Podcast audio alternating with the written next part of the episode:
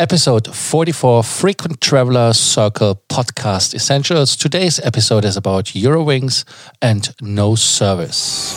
Welcome to the Frequent Traveler Circle Podcast. Always travel better. Put your seat into an upright position and fasten your seatbelt as your pilots Lars and Johannes are going to fly you through the world of miles, points, and status. Eurowings is a daughter of Lufthansa and it's a kind of a no thrill, no fun, no nothing airline. They don't give you service. At least nowadays you have the feeling they don't give you service. They used to give you service.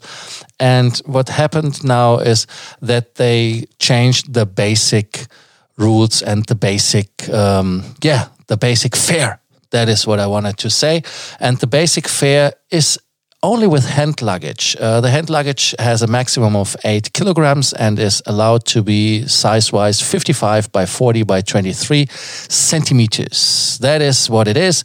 And you are allowed to carry a little bag yourself. So, the standard procedure, like every airline, nothing to worry about. What happened now is after they um, changed the policy in regards of the seat. You have now to pay for the seat selection. Um, you will have to pay soon when you check in at the counter. Five euros. If you decide to check in um, while you're booking, you only pay two euros fifty for that.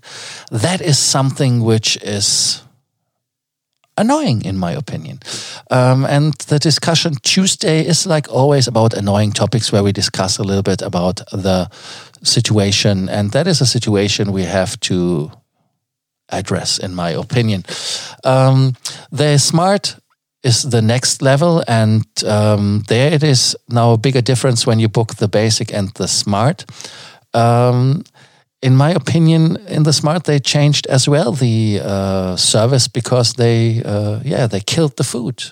I know the sandwich or whatever they call sandwich is not called food either. So it is a little bit annoying. But what should I say? It is painful when they take things away. And more painful, in my opinion, is when they take things away, they should get cheaper. And no, they don't get cheaper. What they just do is they add on, add on, add on, add on, but the price doesn't get cheaper. So if you would be honest and you say we charge 50 bucks for the for the flight and now you can decide if you want to have the check-in and uh, if you don't have the check-in it's for you 45 so why don't they do that. So but it's not getting cheaper. Instead it's going 50 and then you add the the thrills like uh, the luggage the seat and and and and. My friend michael leary from the yesterday's episode there you see how it goes. Uh, he charges even for checking at the counter 50 something euros. That is incredible unbelievable. It's it's too expensive yeah, I'm I'm really getting excited about it and and and annoyed at the same time because uh, flying is getting more and more a squeezing business. Maybe we should uh, listen to the words of the former CEO of Lufthansa, Mr. Franz, Dr. Franz. Uh, so much time we have to take to take his doctor title. So, Dr. Franz. And he said, we have to squeeze the lemons. And the lemons are the customers. And um, yeah, and when you squeeze them too long, there comes no juice out of it. So, be careful when you squeeze them and juice them. I think it's, uh, in my opinion, annoying and uh, Lufthansa is not doing a great job with uh, doing it because Eurowings is not part of Star Alliance, so you don't have your Star Alliance rules, uh, which are intact that you get uh, a certain level of uh, service and that is annoying. What is your opinion on the topic? What is your take? Let us know what you think. Thank you for your feedback from the yesterday's episode. And um, nowadays, uh, today, nowadays, today's episode, uh, we are looking forward to your feedback as well. So send me your feedback. If you have other questions, do not hesitate to ask us when it comes to more miles, more points, more status.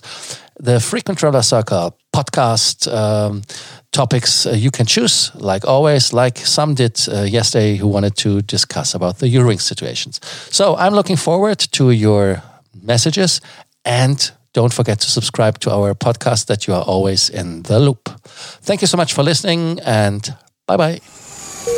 Thank you for listening to our podcast, Frequent Traveler Circle. Always travel better. and boost your miles, points, and status. Book your free consulting session now at www.ftcircle.com now.